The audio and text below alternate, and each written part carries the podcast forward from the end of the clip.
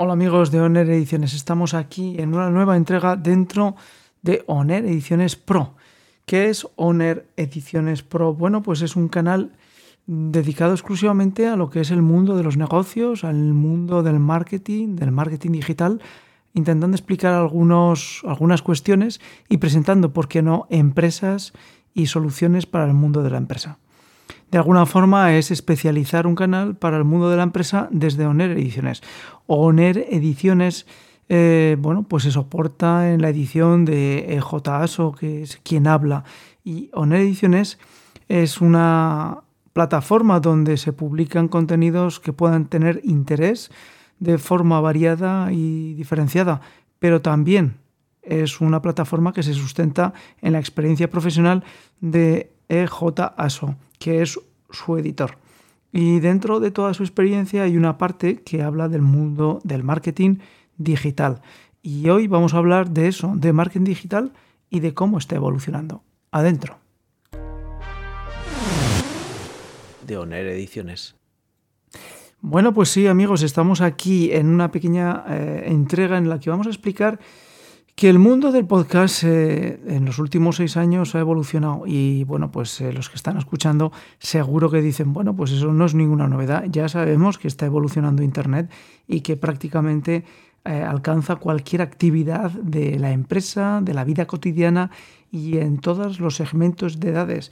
Pero sí, pero hay una cuestión que es un antes y un después. Siempre en cualquier actividad, en cualquier sector, en cualquier desarrollo humano hay un antes y un después.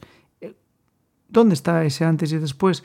Pues eh, ustedes si conocen una plataforma que se llama medium.com, en la que Honor Ediciones publica desde hace tiempo, eh, hace años, en esa plataforma, pues durante una época se publicaba y uno podía escuchar ciertos contenidos en formato audio, es decir, daban el texto y también te daban la opción de escucharlo. Eso ya está en la prensa, en la prensa española, de tal forma que uno puede ver en los artículos de prensa digital que uno puede tener la opción de escuchar el artículo o de leerlo. Pero eso dentro de la plataforma Medium estaba reservado exclusivamente a artículos largos y especializados y así como aquellos que estaban dentro del programa Partner.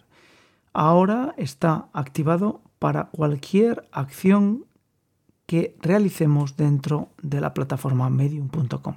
Eso supone que podemos escuchar todos los contenidos de medium.com por medio del sistema de audio que han incorporado. Incluso podemos llegar a seleccionar el tipo de voz que queremos oír, además de que reconoce automáticamente el texto en qué idioma está escrito.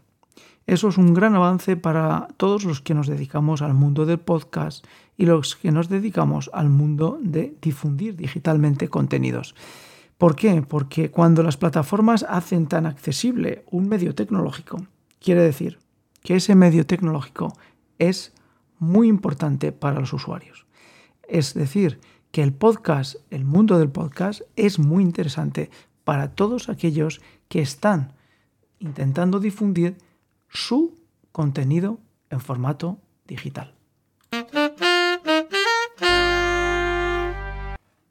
Y esa diferencia de poder escuchar el contenido digital hace que los contenidos texto adquieran un valor importante, un valor mayor. Porque hasta ahora cuando uno escribía un artículo de 700 palabras o de 1000 palabras o de 1400 palabras, prácticamente estaba destinado a que solamente los muy lectores o los que estuvieran muy interesados en el contenido lo hicieran. Porque es leer 700 palabras o 1500 palabras son artículos que dentro de la descripción y la terminología profesional se llaman de long form, forma larga, forma larga de escritura. Lo normal es que estemos acostumbrados a leer entre 300, 400 y 500 palabras.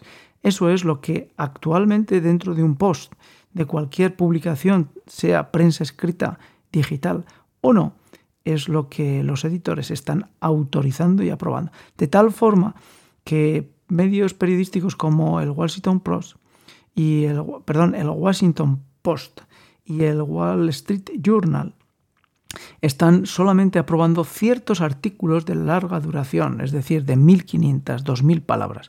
Por encima de 2.000 palabras prácticamente se reserva exclusivamente a lo que sería semanarios o artículos en publicaciones semanales o mensuales. Pero con la llegada del podcast, con el medio de poder leer de forma automática los artículos, hace que se puedan explicar y presentar ideas en formato texto más largas, de forma más precisa, porque ya no va a haber que hacer un esfuerzo de lectura porque nos lo van a leer.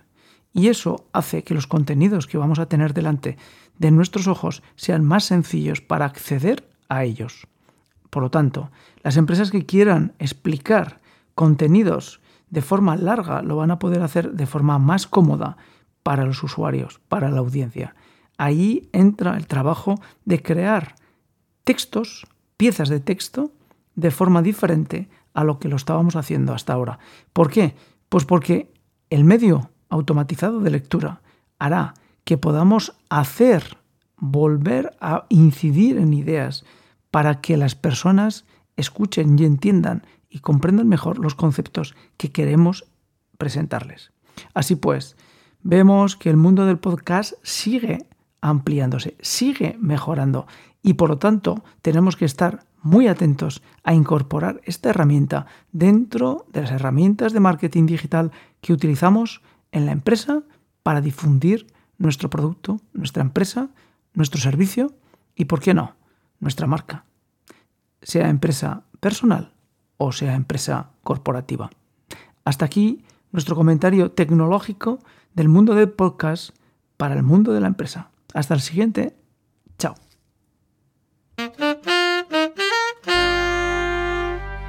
De Oner Ediciones.